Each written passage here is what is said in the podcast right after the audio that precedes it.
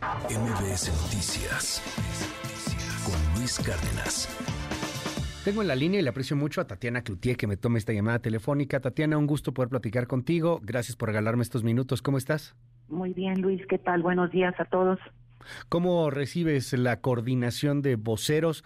Hay distintos voceros, ¿eh? de distintos niveles. Digo, vemos ahí eh, voces muy duras, muy críticas, como la de Gerardo Fernández Noroña, o vemos pues algunas un poco más eh, tersas o un poco más conciliadoras, por decirlo de alguna forma. ¿Cómo está el equipo, Tatiana? Bueno, pues este, primero que nada, digo, este, no veo que hay niveles. Creo que este, todos tenemos eh, y todas una una manera de comunicar distinta que representa la diversidad que tenemos en este país y la campaña tiene la representación propia de esa, la precampaña, perdón, de esa eh, diversidad y pues estamos ahorita ah, eh, tomando las riendas para la precampaña en términos de estas vocerías. Tenemos voceros y voceras estatales y vamos a terminar de afinar este quiénes harán la tarea a nivel nacional y esa es parte de la responsabilidad que estoy asumiendo. Ha hablado mucho, particularmente en la, en la oposición o en la crítica hacia la 4T, en torno a las encuestas en el piso, en el piso y en el techo. Dicen que la candidata, que Claudia Sheinbaum, la precandidata ahorita legalmente hablando, habrá ya tocado su techo, que es difícil que pueda seguir creciendo más. ¿Qué opinión te merece esto? Pues, este, siempre tenemos que tener claro que todo lo que se habla de las encuestas, las encuestas siempre son la fotografía de un día las tendencias han seguido este, de forma constante como han seguido, es decir, la doctora ha venido creciendo, ha venido estando siempre al frente y lo que hay que esperar es todos los días, ¿no? A la consolidación propia de lo que tenemos, esta precampaña que es normalmente, o por lo menos así lo permite la ley, va a fortalecer el trabajo interno hacia la militancia, hacia este quienes tienen esta preferencia sólida hacia la doctora y pues entrando la campaña habremos de tener este márgenes distintos para seguir o no creciendo. Me acuerdo que hace algunos meses, Tatiana, fuiste a Palacio Nacional, ¿no? Platicaste con el presidente, dijiste que había sido una conversación de, de amigos y alguien te preguntó, ¿se va a meter a la campaña Claudia Sheinbaum? Y dijiste, eso lo tendría que platicar con la doctora Claudia Sheinbaum. ¿Cómo fue el acercamiento? ¿Tuvo algo que ver el presidente en que estuvieras hoy en el equipo de Claudia? ¿Cómo, cómo llegaron a este acuerdo? No, digo, primero hay que tener claro, ¿no? El presidente de la República y yo tratamos temas que tienen que ver, nada que tengan que ver con, con este tema de campaña, ¿no? La doctora me buscó este desde hace tiempo, eh, me invitó a sumarme en el tema de lo que era el, pues la elección interna, si así se pudiese decir, ¿no? Esta parte de, de, de, las corcholatas. Yo siempre manejé que yo no me iba a decantar por nadie, que me parecía que el proceso tenía que jugar su propio camino y que lo que la, eh, la sociedad decidiera y la parte interna del partido tomaran las decisiones, yo habría de ver si me sumaba o no a un esfuerzo posterior y así fue como yo no entré este a apoyar a nadie en la previa, vamos a decirlo así. Ya una vez que ella quedó como este líder de, de eh, los comités de la cuarta transformación, fue cuando ella me volvió a buscar, tuve un acercamiento con ella previo, luego tuve una visita con ella a Los Ángeles y fue donde este me formalizó la invitación y pues tomamos esta decisión de acompañarla en este proceso. Eh, ¿Cómo te, te, te, sientes en estos momentos llegando al, al equipo?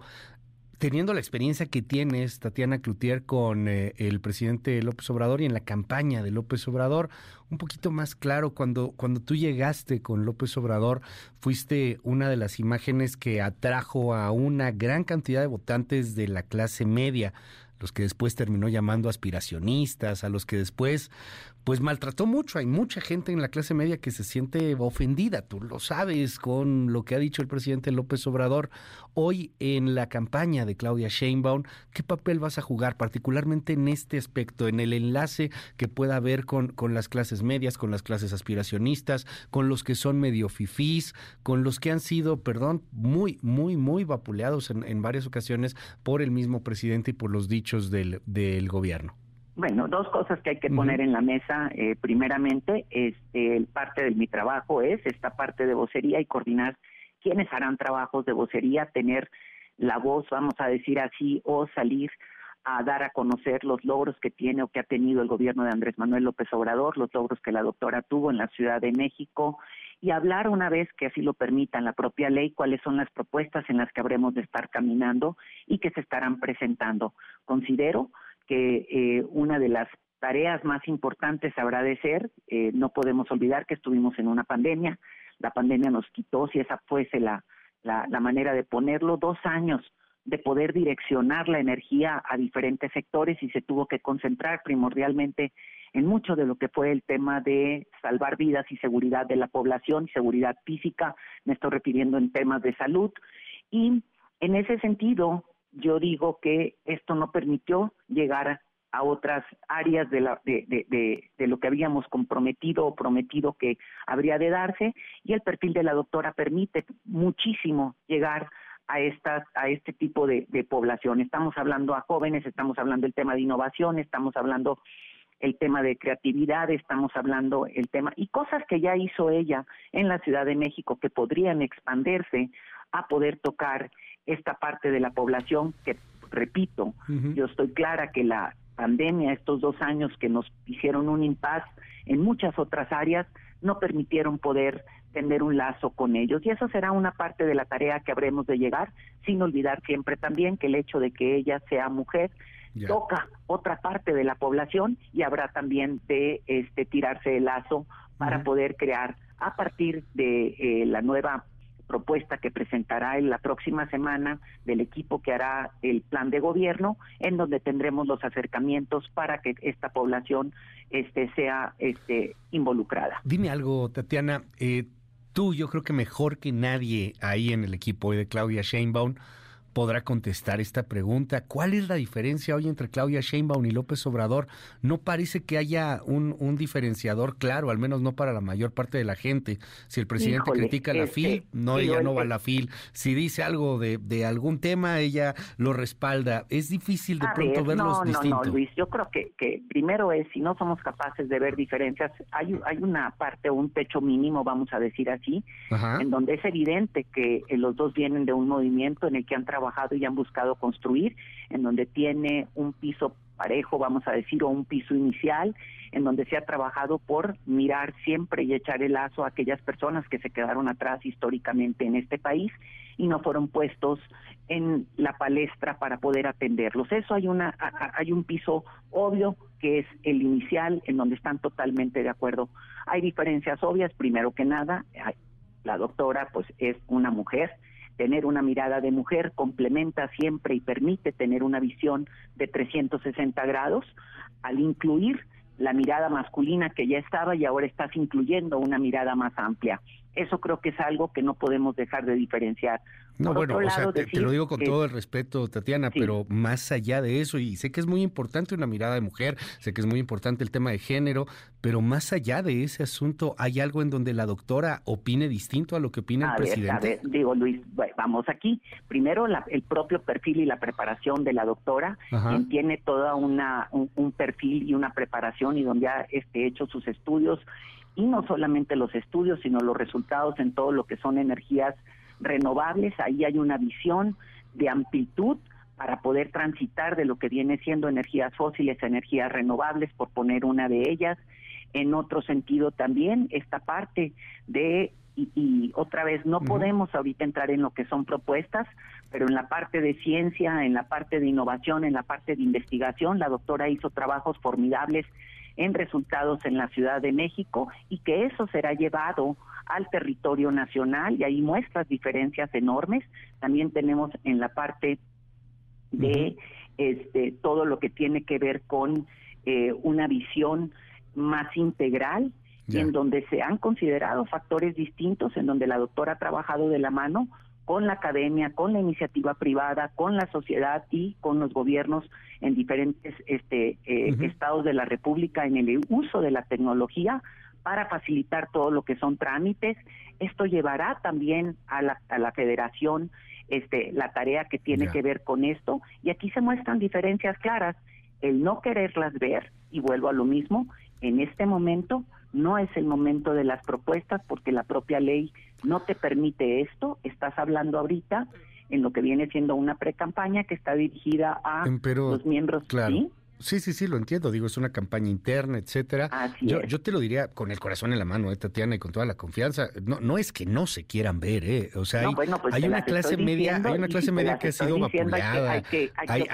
Hay, gente que se siente ofendida. Eh, el presidente se ha peleado lo mismo con doctores, con abogados, ya ni te digo periodistas. Yo creo que hay muchos periodistas que tienen la piel muy sensible, no, no es nuestro caso, pero este se ha peleado con gente pues que ni la debe ni la teme. Y tú fuiste eh, un elemento importante para convencer en ese 2018 que López Obrador no era tan radical como después parece que terminó siendo para algunos sectores. Y esos sectores que no son dos, son millones de personas, pues se preguntan lo que yo te pregunto. ¿Cuál es la diferencia más allá de la energía renovable? Creo que es interesante ese punto. Ya cuando vengan las campañas, pues lo veremos. Supongo que, ah, Claudia Sheinbaum apostará a energía limpia, que es la que le molesta al presidente. A ver, Luis, si lo que quieres tener es la razón de lo que me estás diciendo, eh, es, es, inútil que yo te ponga cosas. Te dije ahorita el tema de la energía renovable, te hablé de la parte de la ciencia, te hablé de la parte de la innovación, te hablé de la parte de todo lo que tiene que ver que ella ha planteado en la Ciudad de México y lo ha hecho en toda la parte de la electromovilidad estos hablan de entrada de una visión en donde ella ha trabajado con los jóvenes, en donde ella ha trabajado con la gente innovadora, donde ella ha trabajado con la academia y donde ha trabajado con la iniciativa privada para generar estos campos de desarrollo en la Ciudad de México y que están visibles a la gente. Por otro lado, tú has visto la manera en que ella ha este se ha manejado a través de los diferentes sectores y cómo se ha vinculado con ellos y creo que la diferencia es obvia repito, hay un piso mínimo en el cual coinciden que tiene que ver con todo este tema de trabajar y caminar de la mano con aquellas personas que históricamente no fueron puestas en el interés nacional para ser atendidas, que es la mayoría de la población y que tiene que ver con este, darles oportunidades para que el piso se empareje. Otra grandísima diferencia, la doctora tiene también toda esta preparación y no solamente la preparación, sino todo el interés y lo han desarrollado de forma conjunta el gobierno federal y el gobierno de la Ciudad de México en el tema del desarrollo de áreas de este bosques y crecimiento en la parte de, de lo que viene siendo el bosque de Chapultepec, que han hecho todo un desarrollo maravilloso que pronto estará terminado en beneficio de la comunidad, no solamente local, sino también la nacional. Aquí nadie quiere tener la razón, ¿eh? Tatiana, te lo digo con todo el respeto del mundo. Pregunto y, y hay, hay a veces que son preguntas no cómodas. Lo, siento, ¿no? Pero nadie quiere tener la, la, razón al respecto de A o B.